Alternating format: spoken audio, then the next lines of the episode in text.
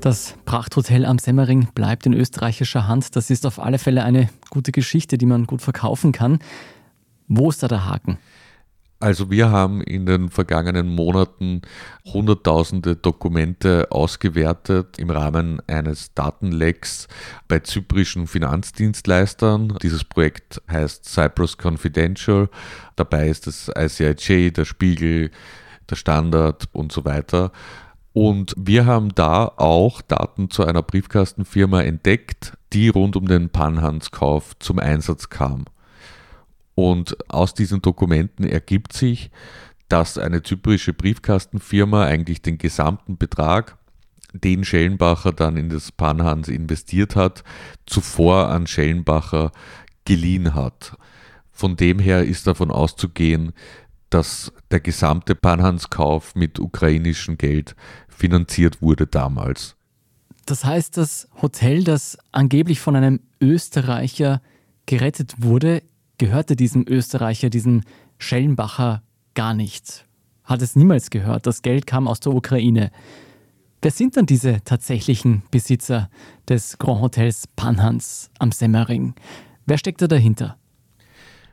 Wir haben in dieser Briefkastenstruktur jetzt die Ehefrau von Ihor Balizia als letztgültige Eigentümerin identifizieren können.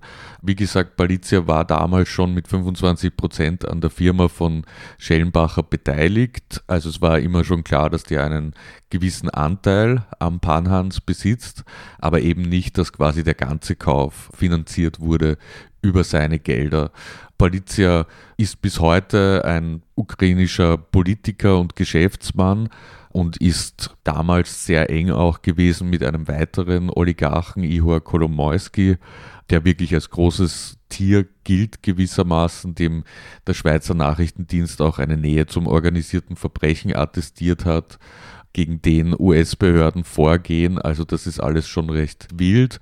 Und jetzt zeigt sich eben, dass aus dieser Ecke das gesamte Geld für das Grand Hotel kam. Und nach und nach haben sich dann die Ukrainer eigentlich einen Komplex gekauft am Semmering. Wir sehen jetzt im Firmenbuch, da sind verschiedene Restaurants, andere Hotels, sogar Anteile an einem Skilift hält man. Also man kann wirklich sagen, die Familie Palizia hat sich da ausgebreitet am Semmering mit ukrainischem Geld.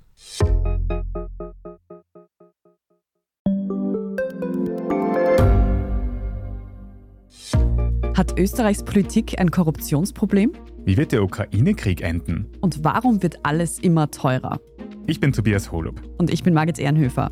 Wir stellen die brennenden Fragen unserer Zeit. Und die Standardredaktion liefert Antworten. Im Thema des Tages, Montag bis Freitag um 17 Uhr, überall, wo es Podcasts gibt.